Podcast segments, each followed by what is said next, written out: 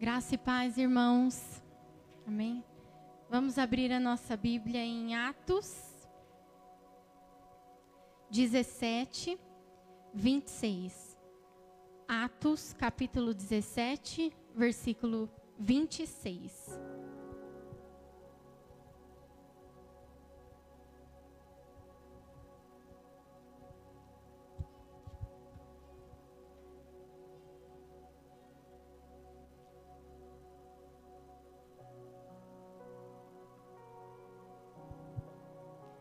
Seu coração está aberto nessa noite? Eu estava falando pro, pro meu esposo. É, às vezes a gente se acarreta de tantas ansiedades na nossa vida que é difícil a nossa mente parar, né? E eu nunca fui alguém muito ansiosa, mas nos últimos dias eu tenho é, tenho tido dificuldade de parar um pouco minha mente, não pensar em nada, sabe? Só descansar. Talvez você tenha entrado aqui da mesma forma nessa noite. E eu quero que você ore junto comigo, pedindo para que Deus acalme o seu coração, acalme os seus pensamentos, para que a palavra dita aqui nessa noite não seja apenas mais uma palavra, mas que o seu ouvido esteja aberto, o seu coração possa receber essa palavra, amém? Paizinho querido, Venha aquietar a nossa alma, aquietar o nosso coração. Espírito Santo, fale de modo particular com cada um aqui nessa noite, assim como o Senhor falou comigo de forma personalizada. O Senhor tem total liberdade de agir e de fluir nesse meio e eu me coloco à tua disposição. Que os nossos pensamentos e as nossas preocupações, Pai, não sejam um empecilho para que a semente da tua palavra possa germinar no nosso coração. Afasta, Senhor, todo o pensamento lá de fora das nossas mentes e que nós possamos nos concentrar em Ti e colocar os nossos olhos fixos em Ti, na Tua palavra nesta noite. É o que nós te pedimos. Em nome de Jesus. Amém? Todos encontraram Atos, capítulo 17, versículo 26. De um só fez ele todos os povos, para que povoassem toda a terra, tendo determinado os tempos anteriormente estabelecidos e os lugares exatos onde deveriam habitar. Somente até aí. Quantos aqui gostam de comemorar aniversário? Eu acho que de todo mundo aqui, a Maria Rita é a que mais gosta. Ela não deixa passar nenhum, né? Todo ano ela faz festa, comemora e compra pizza. E chama a gente. E quando chega a época do nosso aniversário, é muito gostoso, porque sempre tem bolo, e tem salgado, e tem gente no meio, tem presente. É sempre muito gostoso. E é um privilégio também nós fazermos aniversário, não é? Porque nós estamos ganhando mais um ano de vida, nós estamos ganhando saúde. E lá na minha casa, o mês de abril, particularmente, sempre foi muito cheio de festa. Eu tenho muitos amigos que fazem aniversário em abril. A minha melhor amiga faz no dia 14 de abril. A minha irmã Maressa faz dia 15 de abril. O meu primo faz dia 17 de abril, eu faço dia 18 de abril. E o meu amor chegou só para alegrar ainda mais que ele vem fechando com chave de ouro dia 20 de abril, é o aniversário dele. Haja presente. Então, o mês de abril sempre foi um, um mês recheado de festa lá em casa. Era festa para lá, festa para cá. E é muito interessante quando a gente para para pensar a forma com que nós fomos feitos. O pastor falou aqui no encontro de casais que eu, você, nós somos a junção do nosso pai e da nossa mãe. E de dois se forma um só. Nós sabemos que existe a fecundação do espermatozoide no óvulo e dali eles se encontram e formam uma célula só. E a partir disso nós nascemos. E eu quero passar um vídeo rápido só para você entender um pouquinho dessa forma que Deus nos criou espetacular. Porque quando a gente pensa na formação de um bebê, de como ele é formado, de como um nenezinho pequenininho vira um marmanjão desse tamanho, é milagre atrás de milagre. Eu quero te convidar a assistir esse vídeo rapidamente, que fala um pouco da etapa depois da fecundação. Pode colocar para nós, Gu? Pode apagar, por favor, irmã.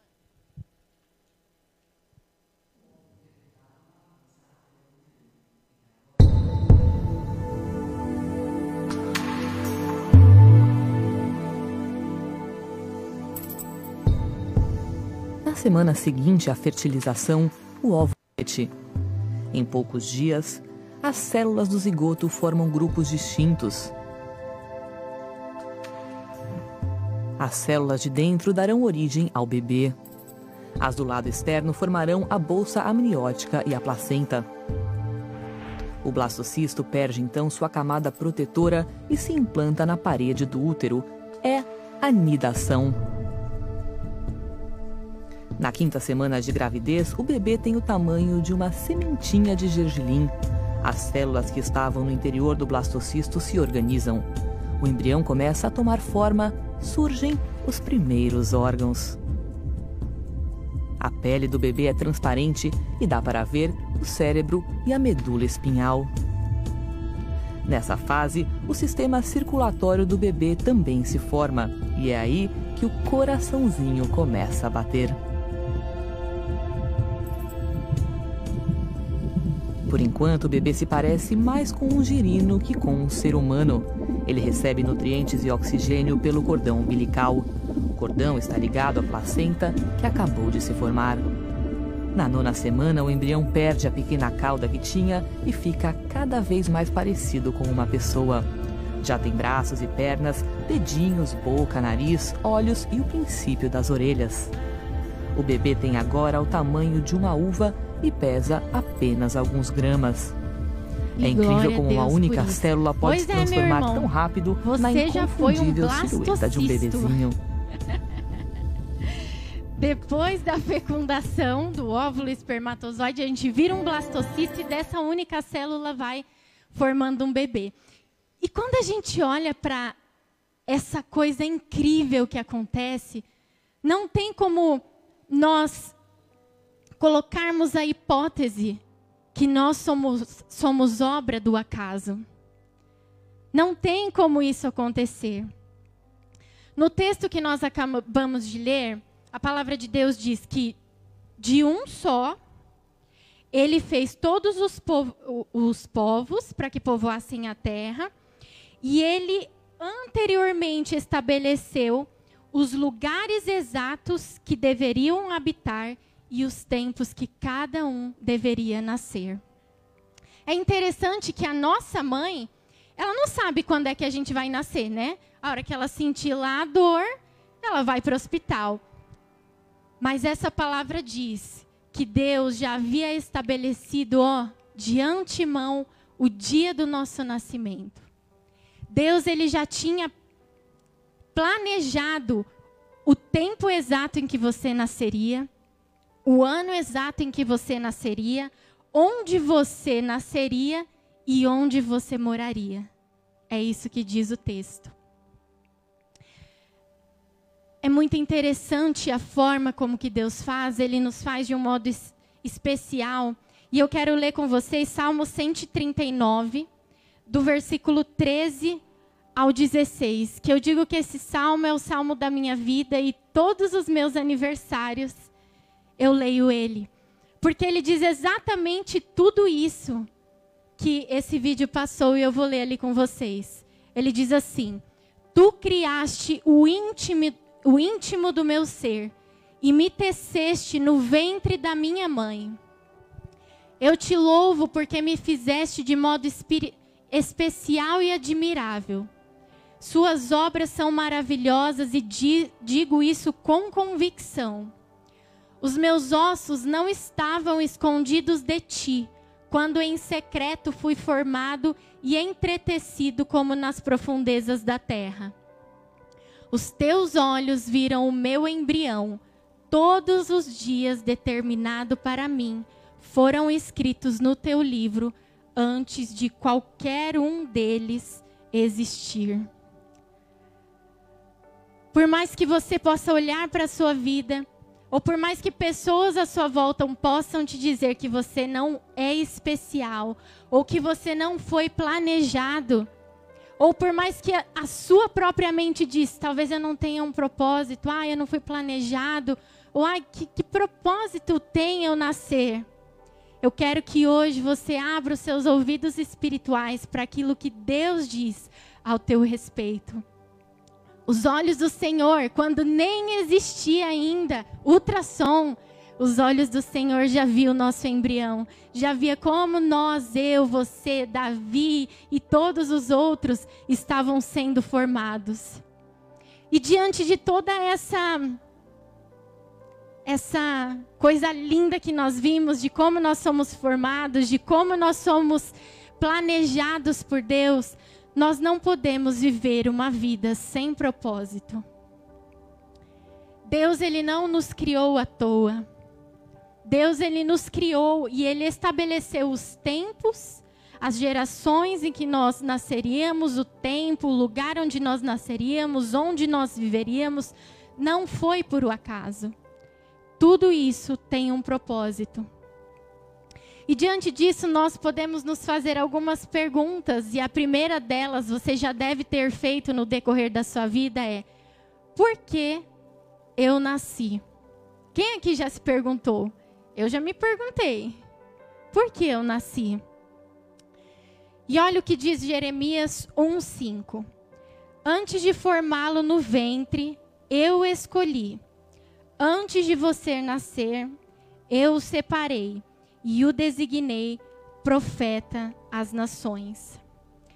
Deus fez cada um de nós com uma particularidade diferente. Quem é mãe sempre fala isso, né? Se você tiver quatro, cinco, dez filhos, nenhum filho vai ser igual ao outro. E mesmo se você pegar os filhos do irmão ali, os gêmeos, Samuel e Miguel, eles podem ser muitos, muito parecidos, mas eles não são totalmente igual. Por quê? Cada um de nós tem a sua diferença. Se você olhar aí para sua mão e ver esses risquinhos que tem a sua mão, chamado digital, ninguém tem a digital, ninguém no mundo tem a digital igual a sua.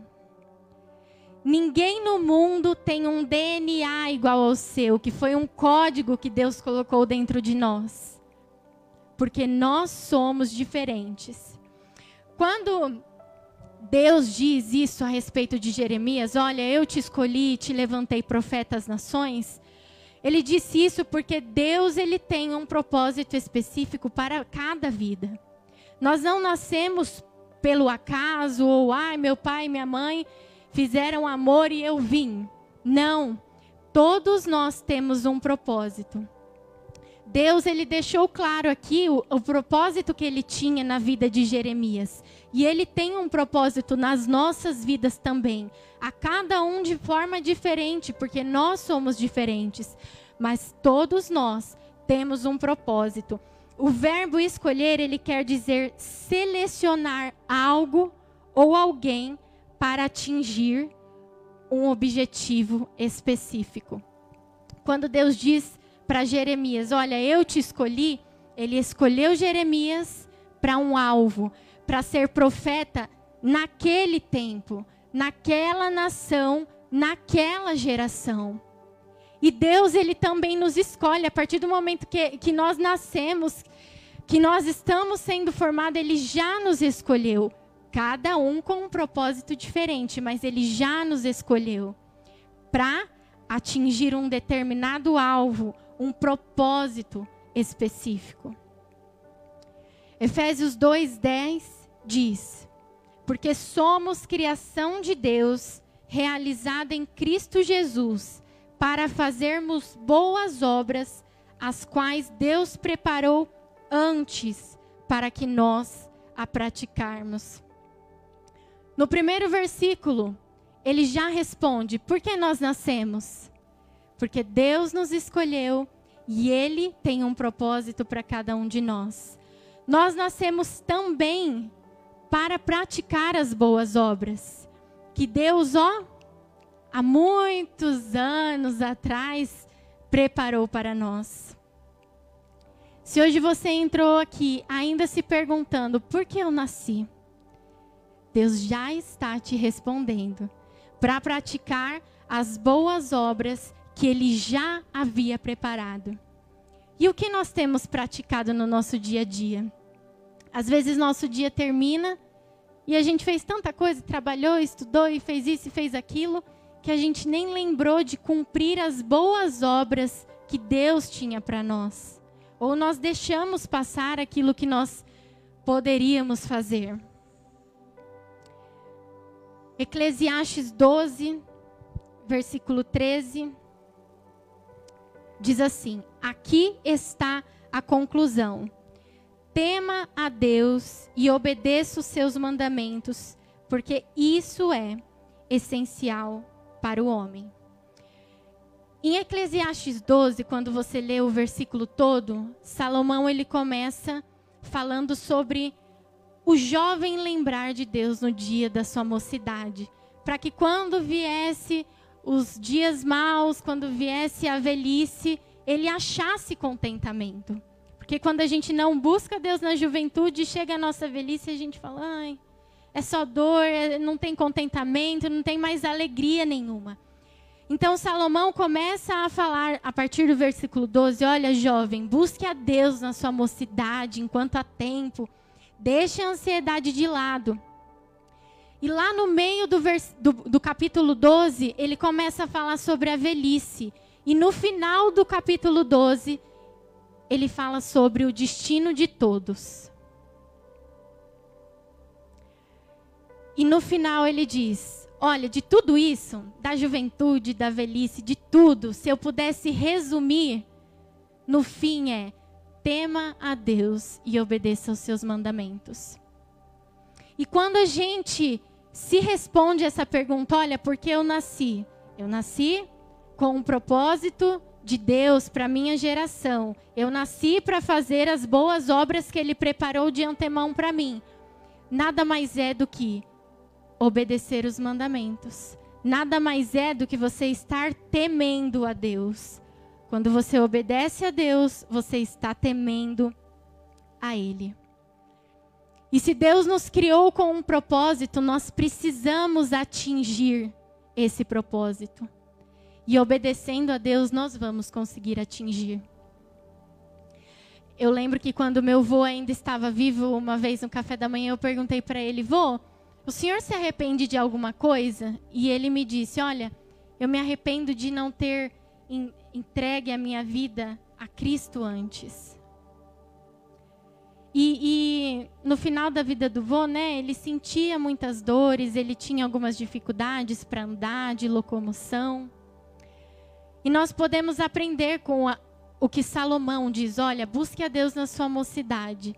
Nós podemos aprender com o que o meu avô disse: olha, busque a Deus na sua juventude, no melhor dos seus dias, enquanto você tem vigor. Porque no final, concluindo tudo, é temer a Deus e obedecer aos mandamentos do Senhor. Que o dia mal não chegue para nós e a gente se arrependa do que não fez na nossa mocidade, né? E quando eu digo mocidade, não é só 17, 20 anos. Eu me sinto na mocidade ainda.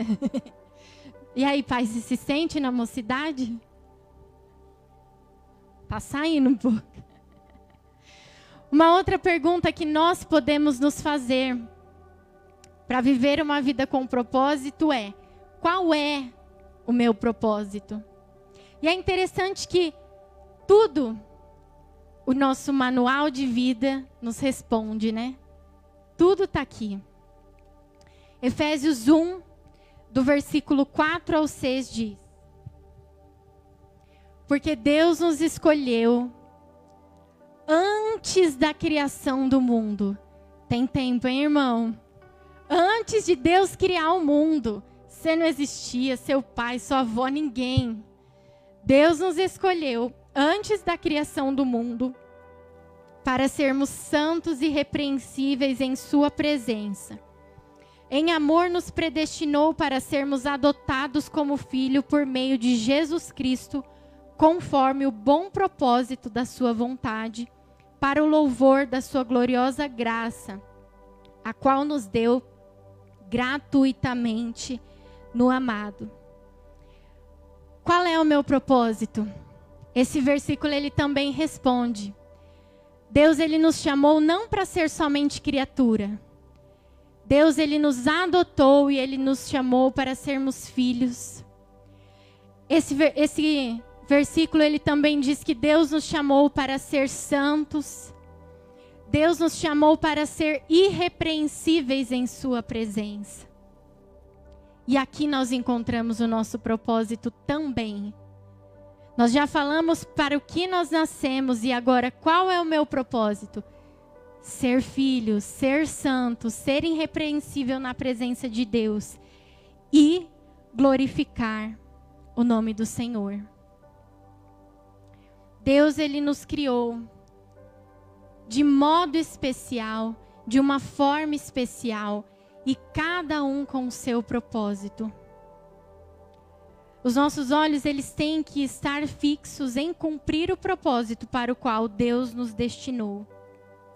E uma vida com viver uma vida simples é você ir para a igreja, voltar e trabalhar, fazer faculdade e voltar para casa. São coisas normais que todo mundo faz no dia a dia, né?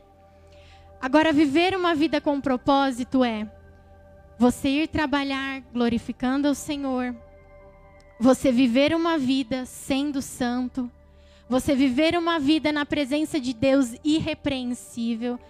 E viver uma vida na presença de Deus não é a presença de Deus só de estar aqui na igreja, porque a todo tempo nós temos é, Deus presente em nós, Espírito Santo em nós. Então é quando eu estou trabalhando, eu estou conversando com uma colega de trabalho, eu estou conversando com um colega, é eu continuar sendo santo na presença de Deus. É essa vida com um propósito que Deus nos convida a viver. Deus não quer que nós passemos 80, 90, 100 anos aqui na terra com uma vida sem propósito. Ou perguntando até o final da vida que, que Deus quer para mim? O que, que Deus tem para mim? Por que, que eu nasci? Deus já está te respondendo nessa noite. 1 João 3, no versículo 1 ao 3, diz: Vejam como é grande o amor que o Pai nos concedeu. Sermos chamados filhos de Deus, o que de fato somos. Por isso, o mundo não conheceu por isso o mundo não nos conheceu, porque não o conheceu. Amados, somos filhos de Deus e ainda não se manifestou o que havemos de ser.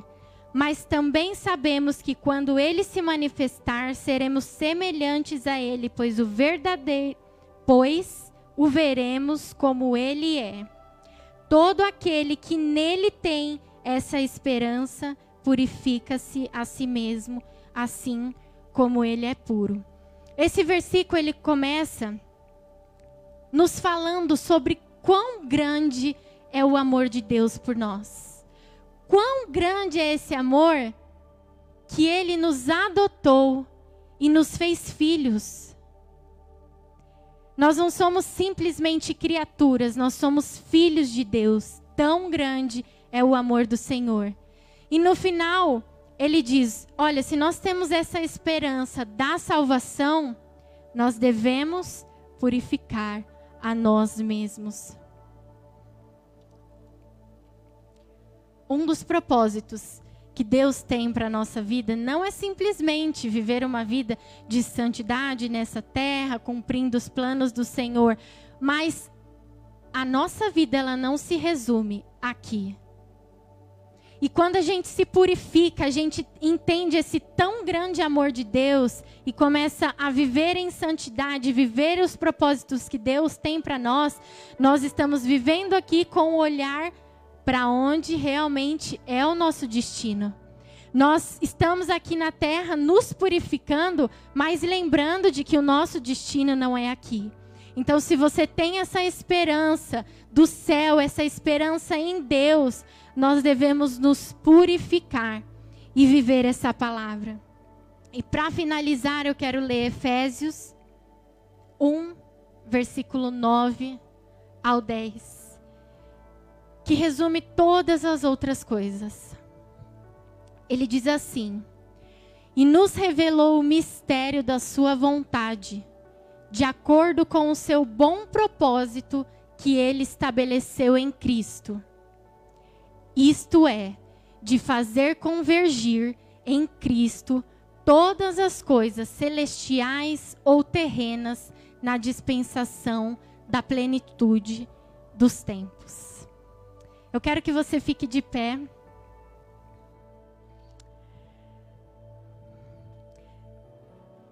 Deus ele nos criou com um propósito. E se você nasceu aqui, você já ouviu o porquê você nasceu. Deus te planejou muito antes de você nascer. Deus ele preparou boas obras para que nós cumpríssemos o propósito que ele tem na nossa vida. E esse último versículo ele diz: "Olha, de tudo o que se resume é fazer convergir todas as coisas em Cristo, sejam as coisas celestiais, sejam as coisas terrenas." Deus ele planejou você e ele planejou também você com um projeto, com um propósito, que se você não fizer, você vai deixar passar algo muito especial.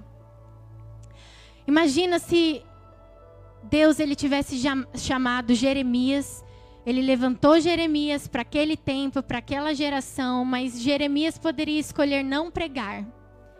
E hoje Deus nos chama, cada um de modo diferente, com um propósito para fazer algo específico que ele já falou no seu coração, algo que você tem a vocação. Mas hoje você pode escolher cumprir os propósitos de Deus ou você pode deixar essa geração passar e você não fazer diferença nenhuma.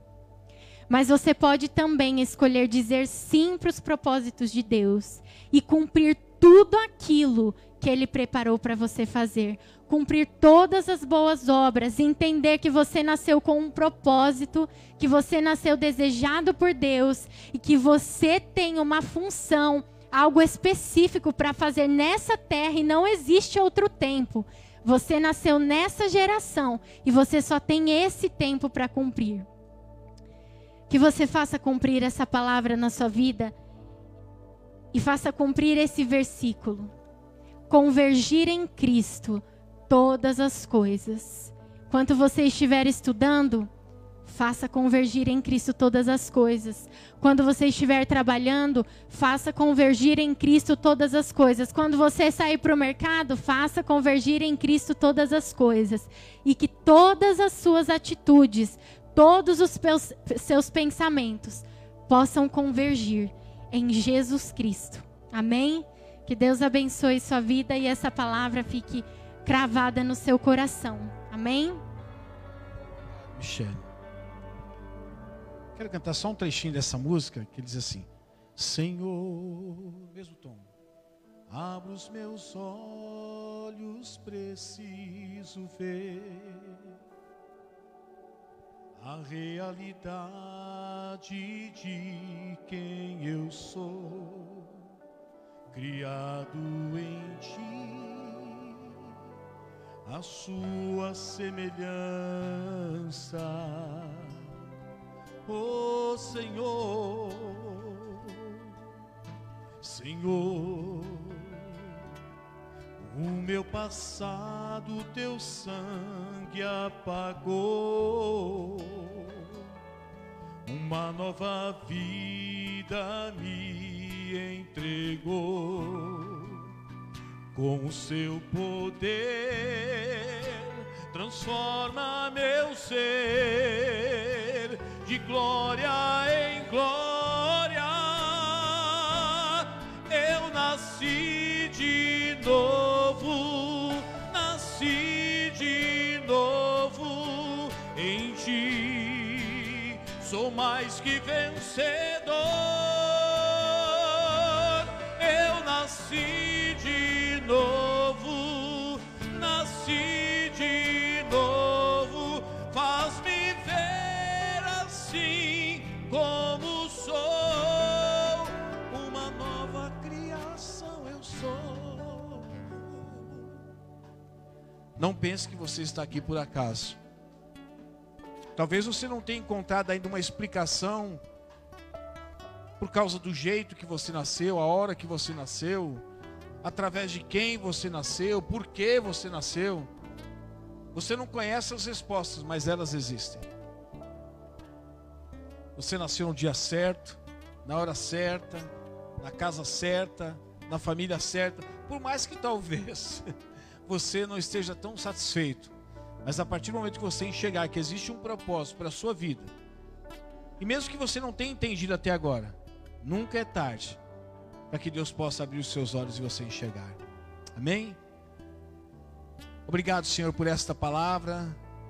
Obrigado, Senhor, por nos lembrar que não estamos aqui apenas passando um tempo e quando esse tempo passar, seremos recolhidos. Não. Esse tempo que aqui estivermos e aqui permanecermos, nós estaremos aqui com uma missão, com um propósito. E nós queremos sim um dia partir para estar eternamente com o Senhor.